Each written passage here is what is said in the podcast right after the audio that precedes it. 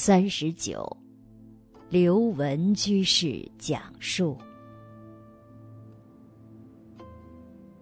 二零一一年，我带着儿子来了澳洲墨尔本读书。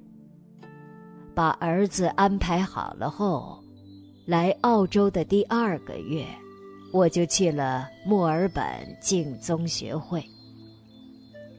第一次去净宗学会。刚好那天，净宗学会有一师姐，正准备要派人去净宗学院老和尚身边做义工。我当时毫不犹豫的立即报名。那个师姐问了我几个问题，并打电话确认了一下。同意派我去图文巴。第二天，我就买了去图文巴的机票。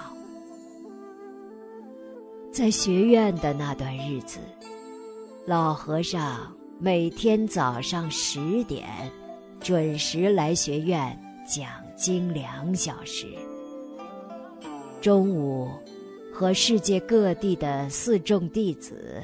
一起吃中饭。下午四点，准时又来学院讲经两小时。春夏秋冬，从未曾间断。世界各地太多的有缘人，因听了净空老和尚的经，才真正了解了佛教。走上了生命解脱之路。后来，我被派到了山上，近距离的在老和尚身边待了一个月。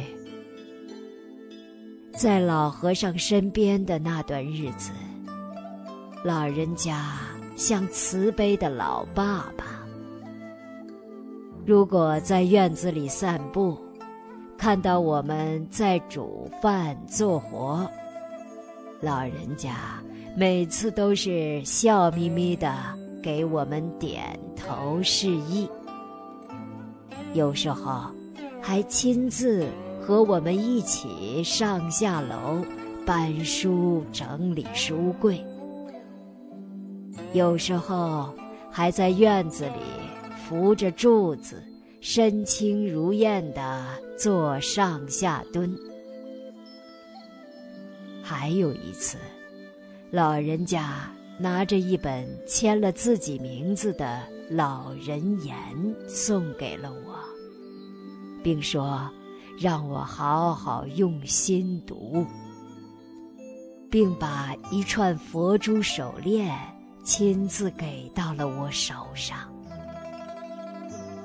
当时，老人家都已经八十多岁高龄了，但他的精气神和每天的祥和悲悯，以及规律的作息，深深的感染和影响着我往后的所有时光。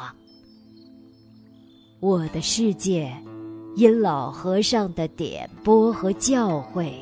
而发生了完全的改变。感恩老和尚，老和尚的身教编辑小组。